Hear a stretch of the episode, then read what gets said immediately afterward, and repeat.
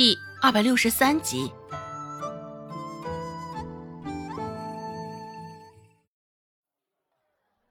顾寒生看到那对生姜一眼，说道：“既然你都这般诚心了，我自然也不好服了你的面子。只是这柳青青……”顾寒生松口，这柳青青也不是个问题啊。周芷可算是松了口气。点头哈腰道：“放心，放心，他就交给我了，保证让你满意。因为现在有顾寒生的庇佑，周芷也是特别的放心。”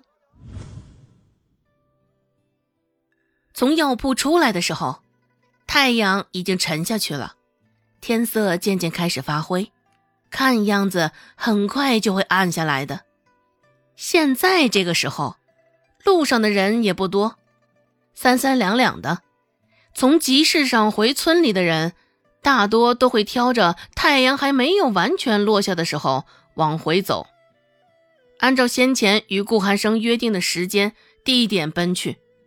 远远的就看见顾寒生的身影，大有一世独立之感。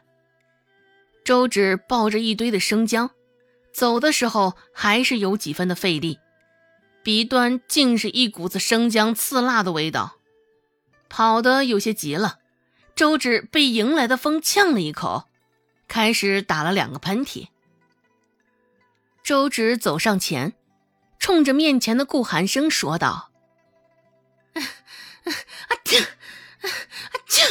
啊啊，久等了。”周芷也是礼貌性的问候一句。不过没有想到，顾寒生还真的接了他的话茬儿。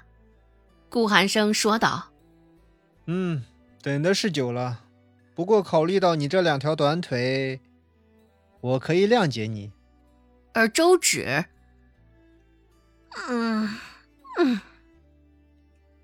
顾寒生这厮，有的时候凹的高冷造型，寡言少语，能够对应任何事情都漫不经心。怎么有的时候他这嘴巴又这么欠儿呢？周芷怀疑，顾寒生该不会是有双重人格吧？不过现在还有求于他，周芷也不敢跟他硬刚，只能嘴巴一抿，脸上笑嘻嘻。今儿个因为怀中生姜的味道，却是闻不到顾寒生身上冷冽的清香味儿了。察觉鼻子有点痒痒的，周芷费力的腾出一只手摸了摸鼻子。现在两个人并排，周芷的脑袋才去顾寒生的胸口的位置，往顾寒生的身边挪了半步。周芷凑近他，压低了声音问道：“我们后面有没有人跟着？”“没有。”周芷点点头。放心的走了一段，又问道：“现在后面有人吗？”“没有。”周芷又点点头，继续往前走。前两天那男人都偷偷的尾随他，怎么今儿个就开始变卦了？周芷有些怀疑，那个男人还会不会出现？若是不出现……顾寒生会不会以为他这是在诓他？周芷心里想到，不放心的偷瞄了顾寒生一眼，只是他脸上的表情如常，周芷难以琢磨。周芷也不知道走了多远，时不时的问问顾寒生后头的情况，大抵有五次左右，只是收到的回答都是如出一辙，没有。现在白昼渐短，入夜的速度也是更快了。很快，脑袋上顶着的那片天就变成了土灰色的了，很暗，不过还有些的光线，还能看到些许的路况。拐过一个弯，周芷正欲继续往前走，却发觉顾寒生站在了原地未动。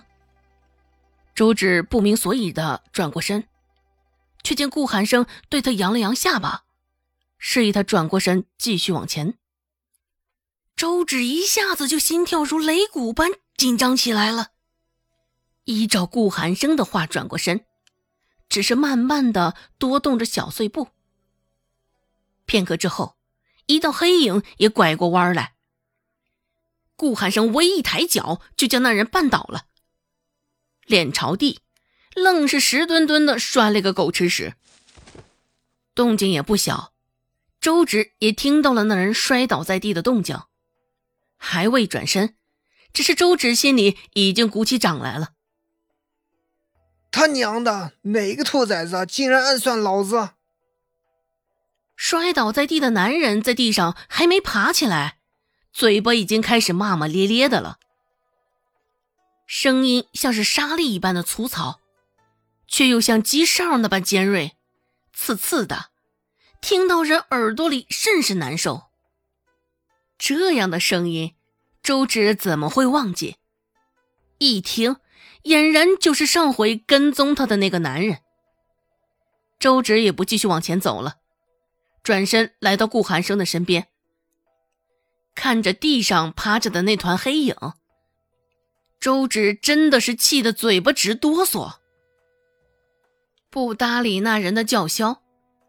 顾寒生反而是关心起他的鞋来了。新买的鞋就这样脏了，真是可惜啊！这般慢条斯理的语气，听得更是容易让人上头。不过现在周芷也是难得与顾寒生为伍。